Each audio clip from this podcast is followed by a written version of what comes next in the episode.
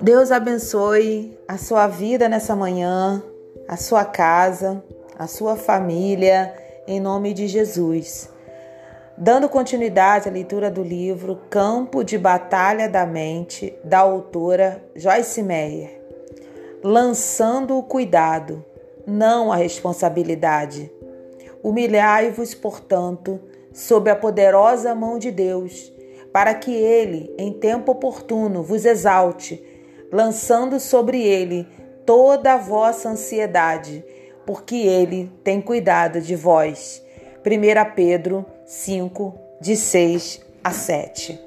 Não tenha medo da responsabilidade. Aprenda a lançar seu cuidado, mas não sua responsabilidade.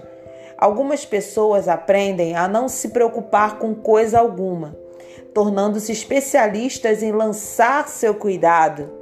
Elas se tornam tão confortáveis que também lançam sua responsabilidade.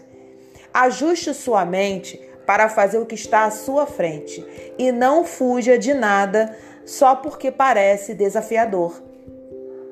Lembre-se sempre de que se Deus lhe dá tudo o que você pede, há uma responsabilidade que vem junto com a bênção.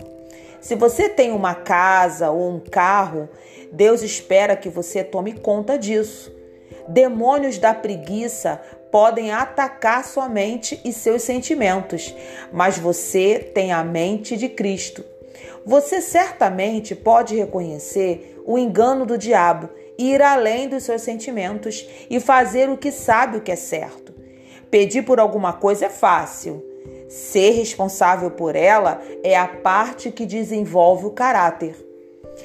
Recordo-me de uma época em que fiquei tentando convencer meu marido a comprar uma casa perto de um lago, um lugar onde pudéssemos ir descansar, orar e estudar. Um lugar para fugir de tudo. Disse-lhe como seria maravilhoso, como nossos filhos e netos poderiam usufruí-la e mesmo como poderíamos levar nossa liderança para lá e ter encontros de negócios e tempos gloriosos em oração juntos. Tudo parecia muito bom e era muito bom para o meu emocional. Mas Dave ficava me dizendo tudo o que teríamos de fazer para cuidar dela. Ele me lembrou de como já éramos ocupados e que não tínhamos tempo para assumir a responsabilidade de outra casa. Ele me falou sobre o cuidado com a grama, a manutenção, os pagamentos, etc.